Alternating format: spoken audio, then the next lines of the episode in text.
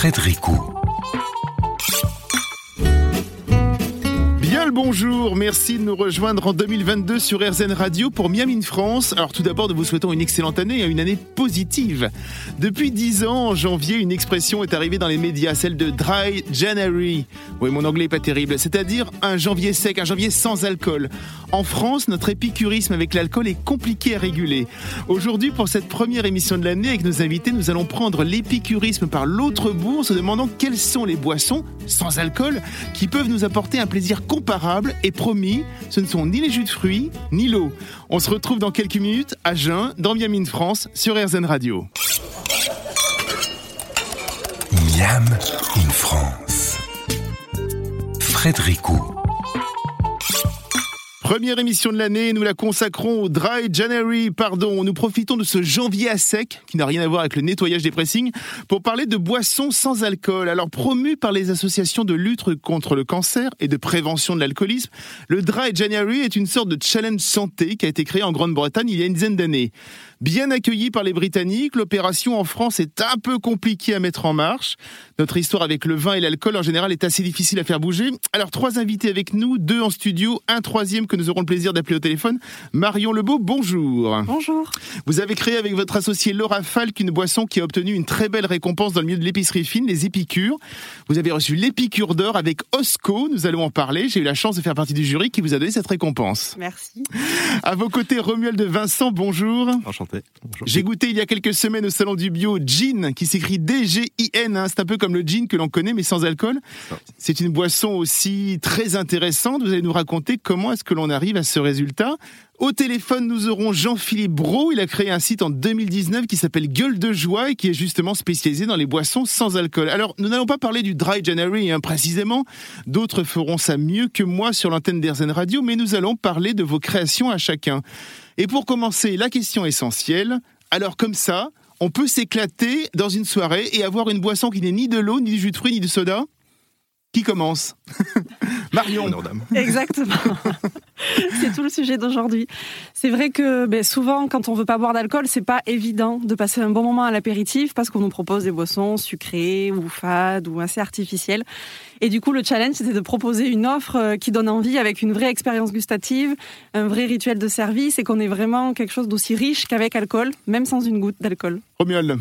Non, mais euh, je pense que c'est parfaitement résumé. Et euh, pour revenir au côté français et à l'introduction, au fait que ça pouvait être un peu difficile d'introduire le, segment sans alcool sur le marché français, je pense que ce qui nous définit quand même, c'est la convivialité. Au moment de l'apéritif, ça c'est très français. Bon voilà, c'est culturel. Et, si on réussit à restituer le plaisir, on peut vraiment retrouver ce moment de partage qui est quand même l'ADN de voilà de, de l'apéro. Alors, on connaît bien la bière sans alcool. hein, c'est aux alentours des années 80 que l'on commence à en trouver dans les rayons des supermarchés. Aujourd'hui, toutes les grandes bières industrielles ont plusieurs marques sans alcool. Ça va du plus ou moins bon. hein. J'ai demandé à une grande marque, justement, euh, comment elle avait évolué avec le temps. J'ai demandé à Heineken France. Et entre 2017 et 2021, les ventes de bières sans alcool ont augmenté de 119%. Selon une étude, un 40% des Français consomment de temps en temps des boissons sans alcool et 9% le fait une fois par semaine. Bien entendu, dans les boissons sans alcool, 9 Français sur 10 citent la bière parce que c'est la plus connue, parce qu'on a un peu une histoire avec. L'arrivée massive des apéritifs et autres spiritueux sans alcool, euh, cela date de quand à peu près? Parce que là, aujourd'hui, euh, on en parlera plus tard avec Jean-Philippe Brault, mais lui, il a 200 références. Elles sont arrivées quand? C'était quoi Il y a 5-6 ans, 10 ans peut-être? Il y a, il y a cinq ans, le, marché il est né au Royaume-Uni justement avec le phénomène de la dry January euh, qui a démarré là-bas et avec une marque euh, donc, qui a fait office de précurseur qui est qui est Sidlip et ça a essaimé très rapidement euh, sur ce modèle-là jusqu'en Europe, euh, jusqu'en France maintenant. Après, il y a d'autres typologies de produits qui ont été créés, euh, mais vraiment, voilà, la mouvance est née au Royaume-Uni. Quand vous avez démarré le sans alcool, c'était perçu comment? Euh, C'était assez difficile, Oui. euh, sachant que voilà, sans parler de mon cas, euh, pourtant j'étais déjà voilà entre deux, C'est ça. entre deux chaises. On en parlera, c'est rigolo. Mais oui, non, il y avait. alors ça, ça commence à se lever, mais il y a encore un, encore quelques récalcitrants. Mais globalement, dans le milieu professionnel, il y avait des, il y avait des barrières, on va dire, à l'entrée. Ça, le- ça, en l'espace de deux ans, ça a évolué énormément, mais Mm. donc c'était pas évident de voilà d'expliquer même à des professionnels, à des gens avertis qu'il y avait un intérêt des consommateurs pour ce type de produit-là. Il a fallu batailler. Alors je, vous parle d'un temps que les moins de 30 ans, on va dire, euh, ne peuvent pas connaître. Euh, on a tous effectivement, pour beaucoup d'entre nous, euh, l'image d'une marque qui s'appelle Mister Cocktail. On peut la citer, hein, mais voilà. Pour le moment, on peut la citer parce que c'est sans, sans, alcool, donc on peut le dire sans problème. Il y a eu cette image effectivement de produits pas forcément joyeux, joyeux, c'est le cas de le dire. Hein.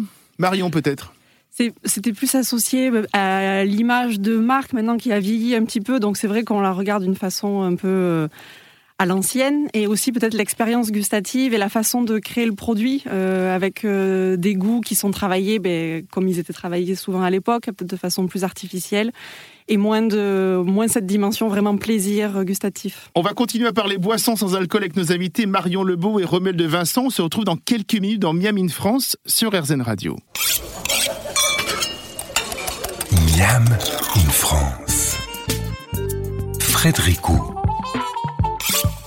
Et l'on parle en ce début 2022 de boissons sans alcool et particulièrement de deux d'entre elles, Osco d'un côté avec Marion Lebeau et Jean avec Romuel de Vincent. Allez, en occitan, Osco, ça veut dire bravo, hein, bien joué. C'est un mot que l'on employait sur les marchés hein, quand on arrivait à la bonne mesure. C'est bon, c'est fait, on, y est. Marion Lebeau, vous avez créé avec votre associé Laura Falque cette boisson. Alors racontez-nous un peu les débuts. Comment ça a démarré cette histoire? Ça a commencé il y a environ deux ans. Effectivement, on a vu la naissance, le renouveau du marché du sans-alcool qui était euh, ben, mené essentiellement par euh, Sidlip. Et nous, on travaille dans une agence de design. Laura était euh, sur la partie vin et spiritueux, donc travaillait pour les plus grands acteurs français. Et moi-même, j'étais sur euh, le marché des cosmétiques, donc un marché beaucoup plus à l'écoute de la dimension santé, de la naturalité et puis de l'éco-conception. Donc on a vraiment associé nos deux univers pour à la fois mettre en avant un produit du terroir et qui valorise des savoir-faire et en même temps respecter ben, toute cette euh, nouvelle consommation euh, plus tournée vers la santé et le, le bien euh, avec soi-même. Qu'est-ce que l'on cherche quand on se lance dans la création d'une boisson sans alcool euh, Quels sont les premiers pas qu'on effectue? Le goût, le, justement le côté santé euh, Qu'est-ce qu'on cherche? Nous, notre critère numéro un, c'était le goût. c'est vrai qu'avant de se lancer, ben, on a goûté pas mal de produits qui étaient sur le marché. La majorité des produits sont des spiritueux sans alcool, ben, qui ont l'avantage d'avoir relancé ce marché avec des très beaux univers et, hum, et, qui gustativement sont des produits qui seront peut-être des fois un peu plus faible. Et donc nous, on a vraiment voulu euh, offrir une proposition différente avec le goût. Donc pour nous, c'était très important. Et c'est pour ça qu'on est parti sur un apéritif euh, où on a un peu plus de structure avec un petit peu de sucre euh, et du coup plus de saveur. C'est des vraies signatures culinaires, les apéritifs dans l'industrie. Et une fois qu'on est parti sur l'apéritif, ben on s'est dit très bien, comment on le fait C'est ça, oui. Ouais. Donc, euh, nous, on voulait éviter la désalcoolisation euh, pour pas construire un produit, le déconstruire et le reconstruire, essayer d'être un peu plus logique dans la formulation. Et c'est pour ça qu'on a euh, trouvé des ingrédients euh, qui sont sans alcool. Traditionnellement, un apéritif, c'est un assemblage de vin avec des plantes aromatiques. Mhm. Et nous, on a remplacé le vin par du verjus. C'est ça. Donc le verjus, ce sont des raisins qui sont cueillis avant maturité, à peu près un mois avant les vendanges pour le vin. Qui, était, qui est remplacé avant le jus de citron et le vinaigre. C'est ça, en ça, la cuisine du Moyen-Âge, un très présent à la cuisine du Moyen-Âge. Exactement, c'était utilisé dans plus de 80% de la gastronomie au Moyen-Âge, donc c'était vraiment un marqueur fort français de la gastronomie française et qui a été oublié avec l'arrivée du vinaigre et du citron, alors qu'aujourd'hui c'est quand même une alternative locale et avec une très belle acidité mmh. en bouche. Euh, nous, on travaille avec une viticultrice euh, dans le sud de la France. Dans Périgord, c'est ça hein? Exactement. Alors, c'est le sud-ouest. Sud-ouest, ouais. parce que, euh, attention, quand on dit le sud de la France, moi, mon sud, c'est le vrai sud de la France, c'est le sud-est. Chacun son sud. Mais non, mais nous, on parle du midi. Parce que ben, moi-même, je suis toulousaine et mon associé Laura est originaire de Marseille. Donc, en fait, on balaye le midi, donc d'est en ouest. Pourquoi le Périgord, justement? Pourquoi, pourquoi ce choix de cette viticultrice et pourquoi ce, ce, les verjus du Périgord? On a développé la formule, euh, on a développé la formule ben, pas loin de cette région-là. Et mmh. c'est vrai qu'on a, on a contacté plusieurs producteurs et c'est pas évident de trouver un producteur de verjus bio. Euh, donc déjà ça, ça a été un critère. Et en plus, on a eu une super rencontre euh, avec cette viticultrice qui a tout de suite été hyper motivée par notre projet. Et du coup, c'est une belle collaboration avec elle. Est-ce que vous savez le, marché du verjus en France? Il y en a beaucoup des producteurs en France. Est-ce qu'il y a beaucoup de vignes un peu de tous les côtés Est-ce qu'il y en a beaucoup qui font du verjus? Non, c'est assez peu répandu. Euh, il y a quelques Donc votre choix est assez limité, en fait, c'est ça? D'autant plus en bio. Plus en bio. Euh, mais il y, a, des coopératives. Il y a une coopérative notamment qui existe, euh, sur lequel qui se lance également en bio, mais c'est une offre qui est assez limitée, alors qu'en vrai, Nous, on est très fiers de travailler avec cette viticultrice et de mettre en avant un savoir-faire français qui a été oublié et qui permet aux viticulteurs aussi de diversifier leur exploitation et en fait de ce qu'ils vont pouvoir faire de leurs raisins. Donc c'est ça a de belles perspectives euh, pour le futur. Donc il y a une base de verjus donc pour l'acidité et euh, il y a aussi saveur de Provence. Alors qu'est-ce que ça veut dire saveur de Provence? On parle de saveur méridionale. oui. En fait euh, exactement le quoi, C'est du thym, des choses comme ça pour Oui, on assemble plusieurs plantes euh, qui qui donnent un goût du coup qui nous fait penser à la Méditerranée. Mm -hmm. Donc on peut parler un peu de de spritz méditerranéen sans alcool, mais effectivement, on est encore une fois, on s'est inspiré ben, de nos origines et de nos régions pour retrouver euh, ces, ces saveurs, euh, ces saveurs qui nous font voyager un peu dans nos souvenirs. Comment s'en fait le choix des plantes justement? Le choix des plantes, alors ça, ça a été un long processus. On a mis ben, plus d'un an à créer la recette, mais neuf mois vraiment de formulation.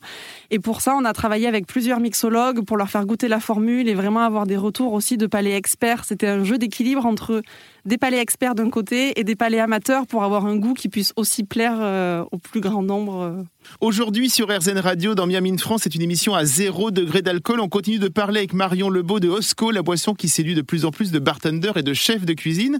À tout de suite. Miam in France. Frédérico. Juste avant la pause, nous parlions de Osco pour ce Dry January, ce mois de janvier sans alcool. Nous avons invité deux créateurs de boissons qui vont vous permettre de le faire en douceur. Marion Lebeau, avec Osco, vous avez tenu à ce que quasiment tous les produits soient bio, hein, que tout soit recyclable avec la bouteille, avec tout le, tout le, le packaging, quoi. En tant que euh, jeune entreprise française, c'est important pour vous? Aujourd'hui, on peut pas passer à côté? Oui, bien sûr. Pour nous, c'était quelque chose... Euh où il fallait faire le mieux possible dans cette démarche. Donc c'est pour ça que ben, on a plus de 96% de nos ingrédients qui sont français. Euh, on utilise un petit peu de sucre roux, donc forcément euh, c'est un peu plus compliqué. C'est plus compliqué en France d'en trouver. Oui, la canne à sucre est assez euh, moyennement française. Au niveau du packaging, la bouteille c'est facile parce que forcément en verre c'est un recyclable à l'infini. Mm -hmm. Mais nos étiquettes et nos cartons sont en matière 100% recyclée et euh, on est produit en France. Donc c'est vrai que voilà, on a essayé d'être le plus responsable possible sur toute la chaîne de valeur. Le Covid a aidé ça justement? Quand, je dis le Covid a aidé, c'est dire par rapport à ce côté made in France, ça vous aide d'un point de vue aussi marketing pour dire voilà, on fait un produit français qui n'a pas euh, d'attache ailleurs? Covid ou pas Covid, je pense que dans tous les cas, oui, le made in France, le produit français, les gens vont recherchent vraiment une consommation mais maîtrisée, locale. Donc c'est toujours un argument fort. D'ailleurs, on nous a dit peut-être qu'on le voyait pas assez sur la bouteille, qu'on était français. Mais voilà, c'est clairement, euh, c'est clairement oui un, un, gros point fort d'être français. C'est vrai qu'Osco, ça fait penser effectivement un peu à l'italien, ça fait penser aux langues du sud, quoi. Oui, Donc, oui, oui. Euh... Mais Osco, c'est en occitan et c'est vrai que, ben, en fait, ce qui est super, c'est que c'est le, c'est l'histoire qu'on raconte et qui donne tout le sens oui. à la formule et à l'étiquette et les gens vraiment comprennent ce qu'on, euh, voilà, ce, ce, ça prend tout son sens une fois qu'on sait ce que c'est, mais ça suscite de belles curiosités. Alors parmi les gens qui arrivent à comprendre justement le sens, euh, il y a les bartenders et les chefs. J'ai un souvenir au moment du prix des épicures, donc euh, nous l'avons dit un petit peu en intro, c'est un, c'est un prix euh, de, d'épicerie fine dans lequel j'ai eu la chance effectivement de faire partie du jury. Euh, et vous avez immédiatement plu au chef Stéphane Pitré, qui est un chef étoilé. Et lui, si je me souviens bien, hein, il disait ça tombe bien parce que moi, ce genre d'apéritif-là, je n'en ai pas. J'ai quasiment rien à proposer de sans alcool à mes clients, donc euh, c'est à la fois bon, mais surtout ça arrive bien, ça arrive au bon moment, ça. Oui, puis c'était une très belle rencontre et c'est vrai que ben, aujourd'hui on collabore avec lui, donc on est dans son restaurant euh, Le Louis. Euh, et à Paris À Paris, exactement, dans, dans le 9e arrondissement. Exactement. Et hum, oui, effectivement, en fait, il était étonné de pouvoir avoir un produit, je pense, euh, aussi riche et complexe gustativement et sans avoir d'alcool. Et pour lui, ce qui, est, ce qui était très pratique, c'est qu'il est, dans, il est hum, centré sur la restauration et donc il n'a pas une équipe spécifique pour servir des cocktails. Et ça lui permet d'avoir une offre de qualité qui puisse servir sans avoir des compétences spécifiques sur la en mixologie. Justement, pour la mixologie, euh, les boissons sans alcool et la vôtre, Osco, se fait de plus en plus une place chez les professionnels du checker. Comment est-ce que vous allez les voir et comment euh, est-ce que justement les bartenders et les gens qui font des cocktails euh, vous reçoivent? Mais écoutez, euh, nous, l'avantage d'Osco, c'est que c'est une très bonne base à cocktail. En fait, on a une puissance aromatique qui fait que ça peut marcher aussi bien sans alcool qu'avec de l'alcool. Et avec alcool, ça permet aussi de faire des cocktails plus légers, donc sur la tendance du no and low, ce qui fait que les barman peuvent vraiment se l'approprier euh, chacun à leur façon. On a collaboré avec euh, Steven euh, du Gravity Bar, qui est un très beau bar à cocktail dans le 10e arrondissement, et lui nous a fait une série de recettes à cocktail à la fois sans et avec un peu d'alcool. Alors, Osco, pour le moment, euh, vous mettez en avant effectivement cette belle bouteille? Est-ce que vous la voyez comme un début de gamme? Parce que j'imagine, bon là, effectivement, vous avez démarré il y a quelques mois. Euh, est-ce que, est que vous allez proposer d'autres choses? Est-ce que vous allez euh, travailler d'autres saveurs? Comment est-ce que vous voyez un avenir proche et plus lointain? Oui, mais bien sûr, ça c'est sûr, c'est ce qu'on a envie, c'est de. En fait, notre ambition, c'est un petit peu de réenchanter l'univers des boissons sans alcool en proposant euh, des créations uniques qui soient plus juste une alternative, mais vraiment euh, euh, un choix de cœur, un coup de cœur et donc on a, on a, on s'est lancé avec cette référence Osco l'original. Et bien sûr qu'on a plein d'idées, plein d'envies pour la suite. Donc on espère euh, pouvoir continuer l'aventure. Ils sont déjà dans les tuyaux, quoi? Vous êtes déjà en train de réfléchir aux prochaines bouteilles, au pro, Ensuite, on veut on veut pas se précipiter. On veut vraiment euh, prendre le temps de travailler des produits euh, desquels on soit convaincu. Mais oui, bien sûr, on espère pour l'année prochaine pouvoir vous présenter. Avec une base toujours de verjus. Oui. Oui, c'est ça. En fait, c'est ce qui fait vraiment le lien en fait entre tous les Osco, ça va être le verjus. Exactement. Et c'est vrai que la, enfin, la force du verjus, c'est que non seulement on, on met en avant euh, des, des, vignobles français, et puis on essaye aussi de valoriser, comme on disait tout à l'heure, le savoir-faire viticole français mm. sur cette partie-là qui est assez oubliée. C'est vrai que c'est connu par des chefs étoilés ou par des mixologues, mais il y a une vraie euh, belle valeur et une vraie, euh, ouais, une vraie valeur ajoutée à, au verjus. Un verre, ça va. Trois ou quatre verres, ça va aussi, hein, parce qu'aujourd'hui, on parle d'apéritif et de spiritueux sans alcool. On se retrouve dans quelques minutes pour la suite de Miam in France. Miam in France. Frédéric et aujourd'hui, nous sommes sobres dans Miam in France, hein, puisque l'on parle de boissons sans alcool avec nos deux invités en studio. Nous venons de parler de Osco, une boisson à base de verjus aux saveurs de Provence de sud, quoi, on va dire, hein, sud-est et sud-ouest. Et nous continuons avec Gin, qui s'écrit D-G-I-N, hein, qui rappelle la sonorité du célèbre spirituel. Alors, justement, Romuald de Vincent, vous êtes le créateur de Gin. Rebonjour. Rebonjour. On va rappeler rapidement aux auditeurs que le gin, tel qu'on le connaît, c'est un alcool neutre distillé dans lequel on va faire infuser le plus souvent du genièvre. Après, c'est à chaque marque hein, d'ajouter un peu ce qu'elle veut. C'est pour cela que l'on peut trouver dans le monde un nom impressionnant de gin. Il y a autant de gin que quasiment d'habitants sur Terre, ou si ce n'est on n'est pas loin, effectivement. C'est un, ouais, c'est un marché qui est en perpétuelle évolution, euh, qui a connu un dynamisme assez incroyable et qui permet une création aromatique euh, quasi illimitée. Donc, euh, oui, c'est. Et on rappelle que le gin, il faut le consommer avec modération, contrairement aux boissons dont on parle aujourd'hui, qui elles, par contre, on peut même les donner aux enfants, il n'y a aucun problème. vous avez une histoire un peu à part, Rommel, de puisque avant de vous lancer dans le gin sans alcool, vous avez une formation d'architecte, c'est ça? Oui, c'est ça. Et c'est à la mort de votre grand-père en 2016 qui lui-même faisait de l'assemblage de cognac, vous avez décidé de créer Maison d'âme, une société de boissons alcoolisées vous proposez une belle gamme de vermouth. Racontez-nous un peu la création de, Maison d'âme. Alors oui, comme vous l'avez résumé, donc euh, voilà, c'est à, la mort de mon grand-père. Euh, j'avais pris une année un peu euh, sabbatique pour écrire un bouquin, donc ça n'avait pas grand-chose à voir. il s'avérait que mon grand-père est décédé à ce moment-là, et ça a un peu accéléré un, autre projet, puisque j'ai toujours beaucoup de projets en même temps, qui était de faire connaître l'apéritif local qu'il produisait dans sa ferme, qu'il avait créé initialement pour ma grand-mère pour répondre déjà à un besoin qui, était celui de ma grand-mère qui ne supportait pas l'alcool fort. C'est pour ça qu'il y a un lien du coup avec le gin d'une certaine manière. Euh, et euh, c'est un produit qui était extrêmement intéressant avec un process totalement atypique, un peu barré comme mon grand-père. Et, euh, c'est ce qui m'a motivé à essayer de perpétuer le savoir-faire, le faire connaître en dehors du village. Donc on était sur un alcool de, de prunelle sauvage, donc quelque chose de très particulier. Euh, et c'est comme ça que j'ai découvert le milieu des spiritueux euh, et que l'aventure a démarré, on va dire. En 2019, vous, vous créez Gin Spirit? C'est ça, en 2019. Votre première boisson sans alcool dans l'esprit d'un gin. Comment est-ce que l'on fait le pas vers le sans alcool, justement, quand on vient de l'alcool? Bah, justement, euh, ce que j'ai voulu mettre en, place, c'était ce qui manquait à l'époque, puisque le gin est le premier spiritueux sans alcool français à avoir mmh. été élaboré sur euh, sur ce marché-là. C'était montrer que euh, déjà, euh, c'était pas une question d'être schizophrène, mais on pouvait être producteur d'alcool et on pouvait voir un intérêt pour les consommateurs de réfléchir à ces produits-là, puisque c'était une demande qui que j'avais déjà senti moi, parce que je fais des marchés, je fais je fais je suis en contact en fait avec avec le consommateur, au-delà d'être en contact avec des professionnels, et on voyait déjà qu'il y avait des fois il y a des rapports, enfin on va dire ça a du mal à, franchir les deux, les deux, les deux barrières.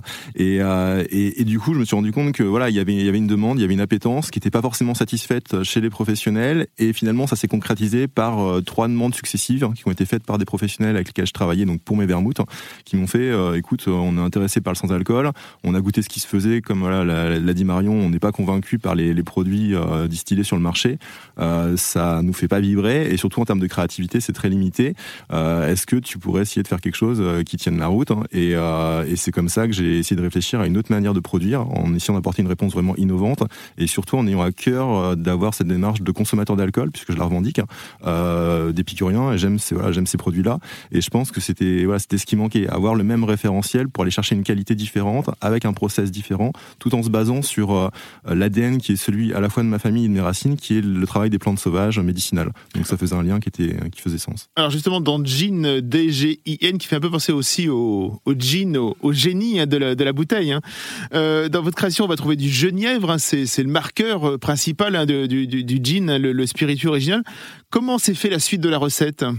Alors, de façon très empirique, en fait, euh, alors je pense que c'est important de parler justement de l'esprit Jean, puisque c'est aussi ça qui a conditionné euh, d'une certaine manière le, process, la production. En fait, je me suis rendu compte qu'il y avait une assez grande méconnaissance dans le domaine des spiritueux sur la, les techniques de distillation, ce qui est assez paradoxal puisque voilà, c'est des outils qu'on qui sont vus et revus, mais dont on a parfois oublié un peu l'origine historique, qui ont été créés donc du coup historiquement pour euh, pour séparer l'esprit de la matière et notamment euh, ont une origine euh, historique qui était médicinale, hein, puisque c'est c'est les Perses, c'est vraiment le, le, noyau moyen-oriental qui, a élaboré ces, ces techniques-là avant qu'on les affine, quand on a découvert justement l'intérêt de l'alcool.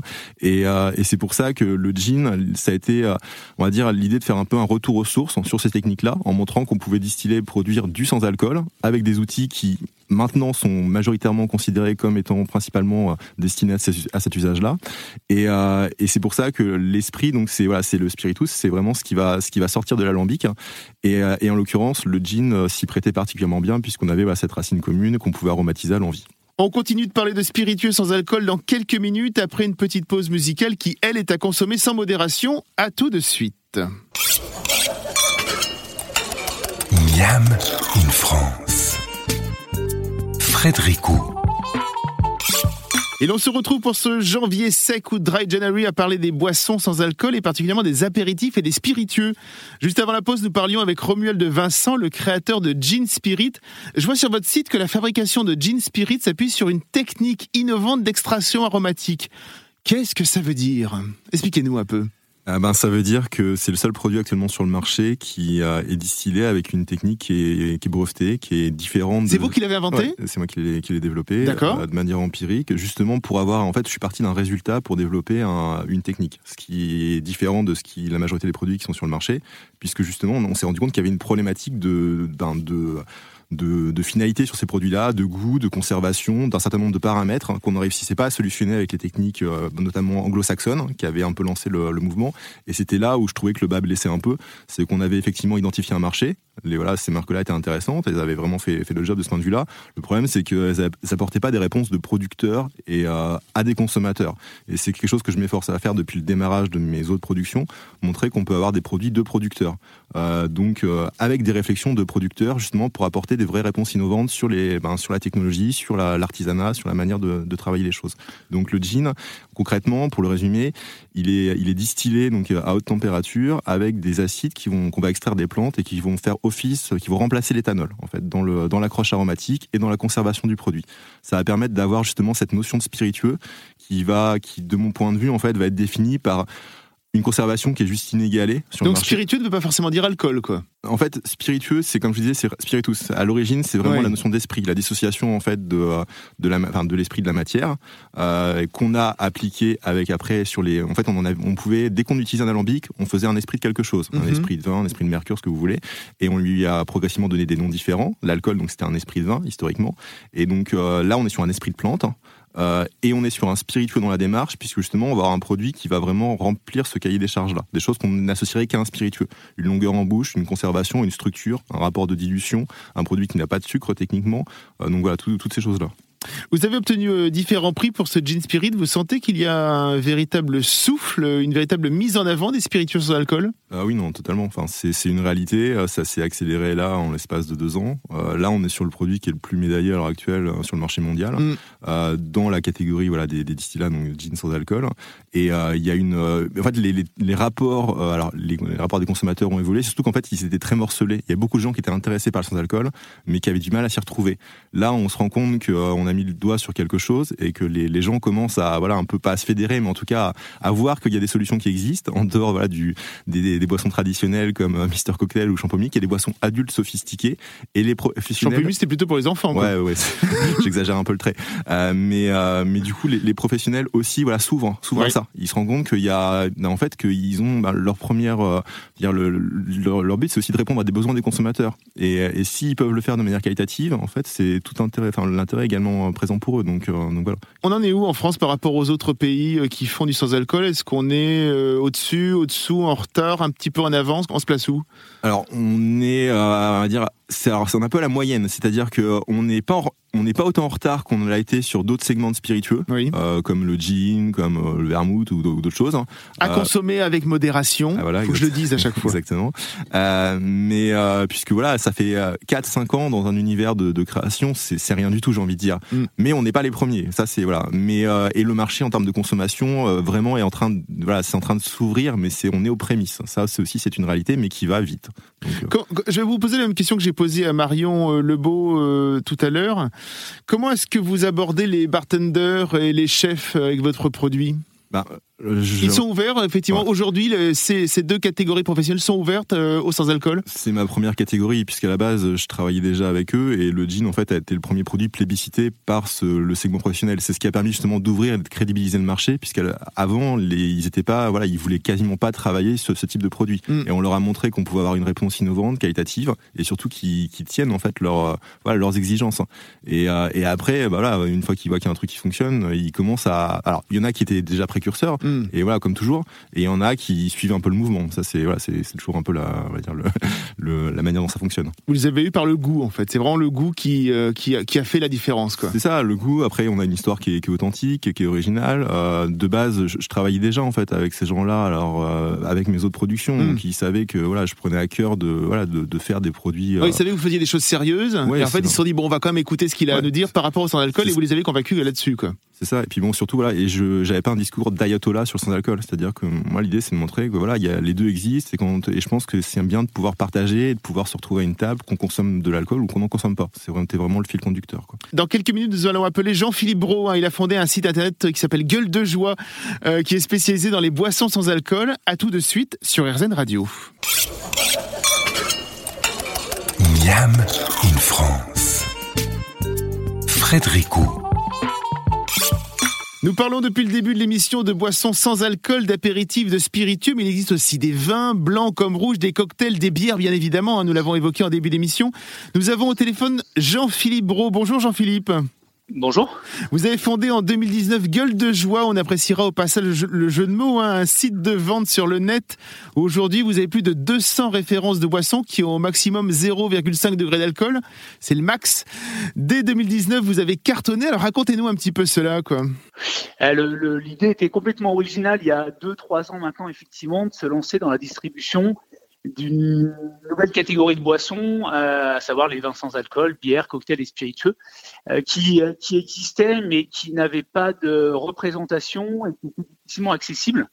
Et donc l'idée, elle est, elle est, elle est née de ce constat, l'accessibilité, et j'ai créé Gueule de Joie justement pour rendre accessibles ces boissons à un maximum de personnes, puisque au fond, on connaît tous, ou on est tous concernés par la question de l'alcool, ou en tout cas amenés, euh, même ponctuellement, à, réduire, à modérer notre consommation. Mm. Et, les Français, euh, qui sont très attachés à ces produits de terroir que sont la bière, le vin ou les, spiritueux, sont contents dans ces conditions-là de trouver une alternative qui s'en inspire, mais sans les effets néfastes de l'alcool dont on souhaite s'affranchir parfois. Donc aujourd'hui, on a une gueule de joie, c'est ça maintenant?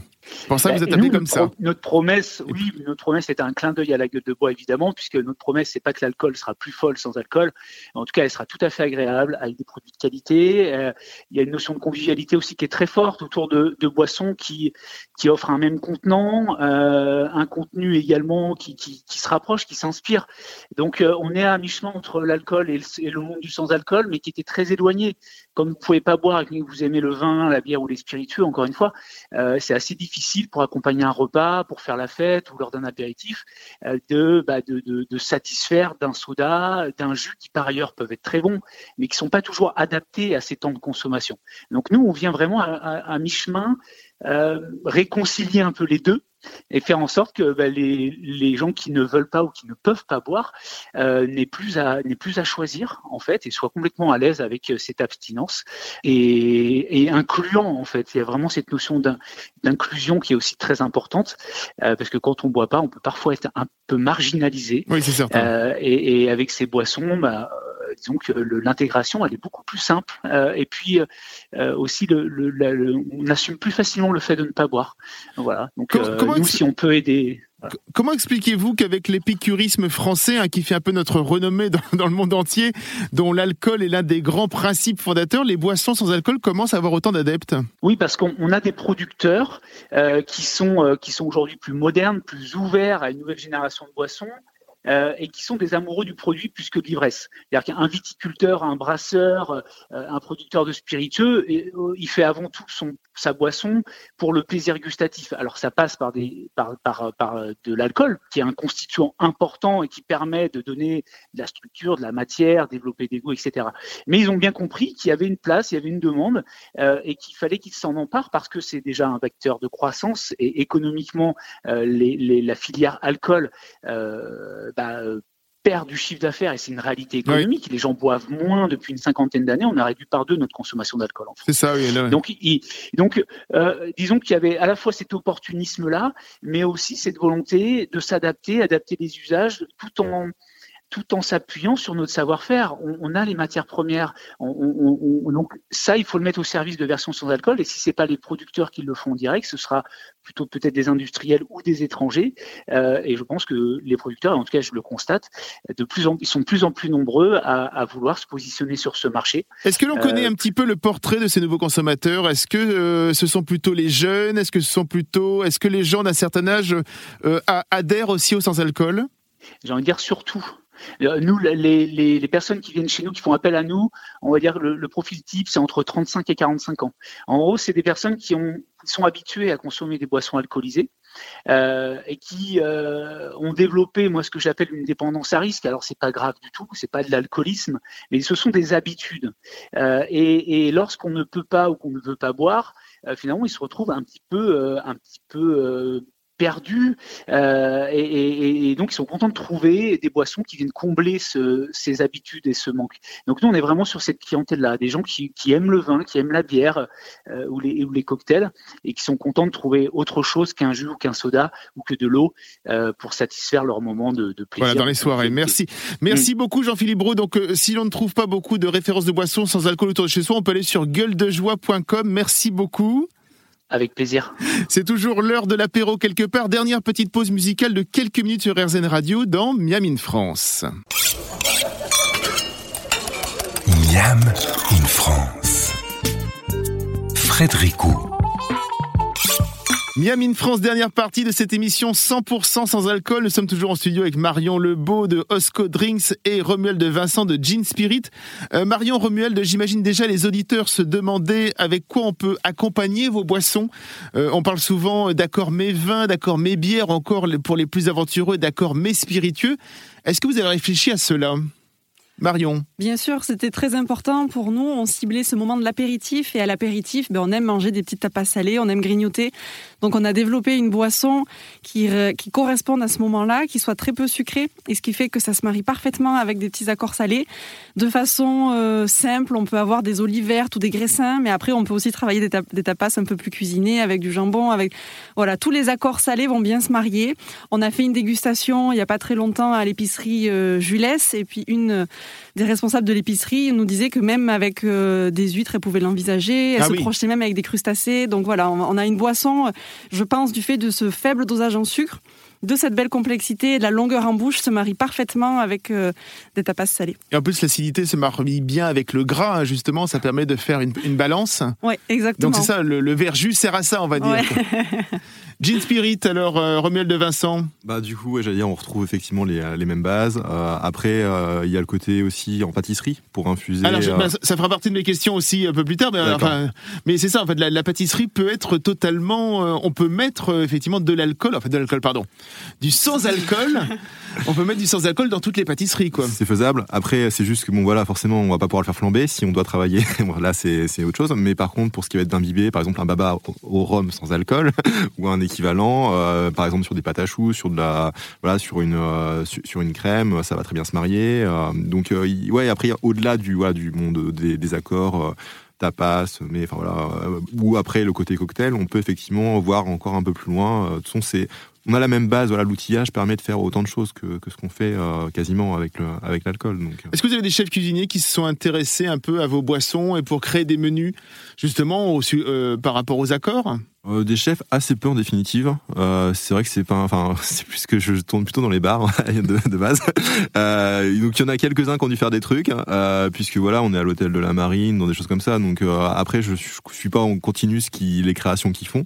Euh, je sais qu'il y a du Non, food non, mais vous pourriez être au courant, effectivement, voilà, Ah oui. effectivement, ce qu'on appelle le food pairing dans le, dans le milieu, hein, ce Ouais. qui s'appelle les, les- c'est les accords entre les, les mets et les, les boissons. Je sais que voilà, l'accompagnement effectivement sur sur des mets, tapas, salés, ça fonctionne très bien. Mhm. Après, euh, sur le, le segment vraiment cuisine, je parle gastronomie euh, dure, parce que là, je pourrais vous citer des exemples sur le côté spiritueux. Euh, sur le sans-alcool, ça reste encore pour l'instant très, on démarre, on va dire. Donc j'ai assez peu de, de références poussées là-dessus. Quoi. Donc, s'il y a des chefs que ça intéresse, qui nous écoutent, euh, ils peuvent vous contacter pour essayer de réfléchir un Ouais, petit peu ensemble.